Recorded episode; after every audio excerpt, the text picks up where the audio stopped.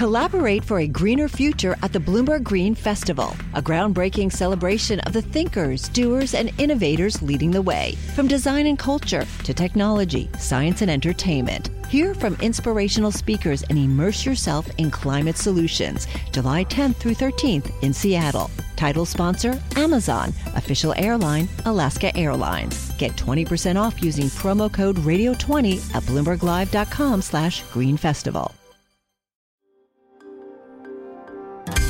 Le entregamos todo lo que necesita saber para comenzar el día. Esto es Bloomberg Daybreak para los que escuchan en América Latina y el resto del mundo.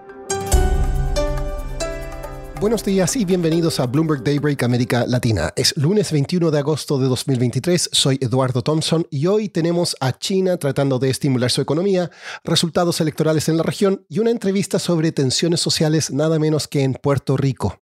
Este lunes temprano los futuros en Wall Street y las acciones europeas están al alza, el dólar está estable, mientras que el petróleo y el cobre avanzan.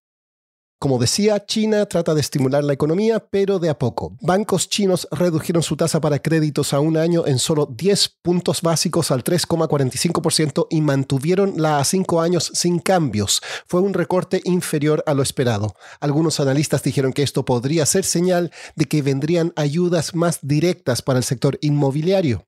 La agencia de noticias Caixin informó que el gobierno planea más financiamiento barato a gobiernos regionales y siguen los problemas para la inmobiliaria Country Garden. Algunos bonistas piden el pago de sus deudas. Pasando al mercado de bonos de Estados Unidos, todavía hay algunos que ven potencial alcista en sus precios. JP Morgan, Allianz y Columbia Threadneedle prevén que la demanda se recuperará por una posible recesión, aunque puede tardar más de lo esperado por llegar. Pasemos a América Latina y en particular a las elecciones presidenciales. En Ecuador, como se esperaba, la socialista Luisa González obtuvo la mayor votación y se enfrentará en octubre en la segunda vuelta con la sorpresa del día, el empresario Daniel Novoa. En Guatemala, el ex diplomático Bernardo Arevalo ganó holgadamente la segunda vuelta presidencial. Arevalo prometió eliminar la corrupción sistémica que, según él, mantiene a la nación sumida en la pobreza. En Argentina, el ministro de Economía y candidato presidencial Sergio Massa dijo que viajará hoy a Washington, D.C. para reunirse con el Fondo Monetario Internacional. La Junta del FMI votará mañana un desembolso de 7.500 millones de dólares para el país.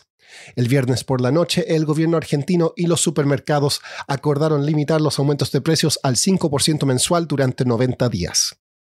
En Puerto Rico, si visita la isla, en ciertos círculos pareciera que han superado totalmente los daños de recientes huracanes y también su reciente bancarrota municipal. Hay hoteles y restaurantes de lujo donde una cena para dos puede costar fácilmente 500 dólares.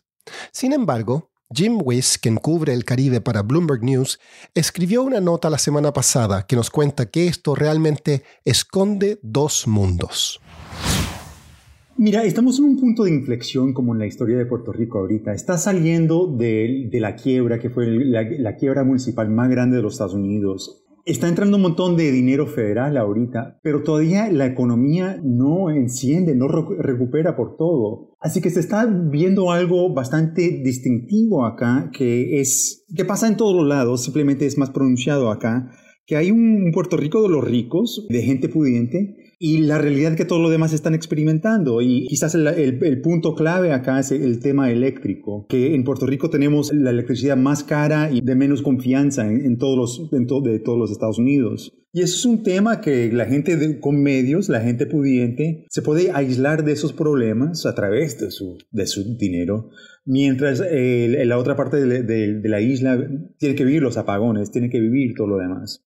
Jim, en tu nota hablas de una potencial crisis financiera en la isla. Explícanos más. Exactamente. Puerto Rico atravesó la bancarrota más, grande de cualquier municipio en los Estados Unidos. Está saliendo de eso. Pero una parte de la deuda que todavía no se ha reestructurado es la deuda de 9 mil millones de dólares que tenían con la antigua empresa, la em, empresa de luz que se llama Prepa. El tema es cuánto Prepa va a tener que pagar a sus, a sus acreedores después de, que salga de la bancarrota. Y cualquier pago que, que Prepa va a tener que hacer le, cae automáticamente a la gente que, que, paga la luz. Así que ese es el gran tema ahorita. ¿Cómo añadirle más dinero Hay gente que ya está con algunas de las tarifas más altas de luz en toda la región sin hundir la economía. Y ese es el balance que están tratando de conseguir ahorita. ¿Y qué hacen las personas con dinero? ¿Todos tienen generadoras a diésel en sus patios? Exactamente. En todos los sectores turísticos todo es básicamente un, gran planta de, generación eléctrica. Todos tienen, tienen ah, sus plantas. También Puerto Rico tiene uno de los incidencias más grandes de adopción de, luz solar, de, placas solares en casas. Pero estos son, estos son soluciones que cuestan miles y miles de dólares. Y esto en una isla donde el ingreso por medio para una familia es de 22 mil dólares. Así que no es una solución para la gran mayoría de la gente. Así que eso estamos viendo ahorita también, que hay unas soluciones para la gente con medios que no están disponibles para la gente de común. Y Jim, ¿qué dicen al respecto las autoridades en la isla? ¿Están al tanto del problema? Sí, todos están muy conscientes del tema. Obviamente no es un tema un poquito espinoso también porque el gobierno tiene que reactivar el sector privado. El sector privado está muy preocupado por eh, la cantidad que está pagando en electricidad, así que siempre hay ese balance de, cómo animar el sector privado, tienen que salir de la bancarrota. Hay muchas cosas influyendo a la misma vez y va a ser, es todo un, acto de balance que tiene que hacer el gobierno para salir de esta crisis. Y para terminar, la carrera espacial rusa sufrió un duro golpe. El fin de semana, una nave no tripulada se estrelló al intentar aterrizar cerca del polo sur de la Luna. Es un revés para Vladimir Putin y también para Xi Jinping. Xi y Putin quieren aliarse para construir una base lunar conjunta. Esto es todo por hoy. Soy Eduardo Thompson. Gracias por escucharnos.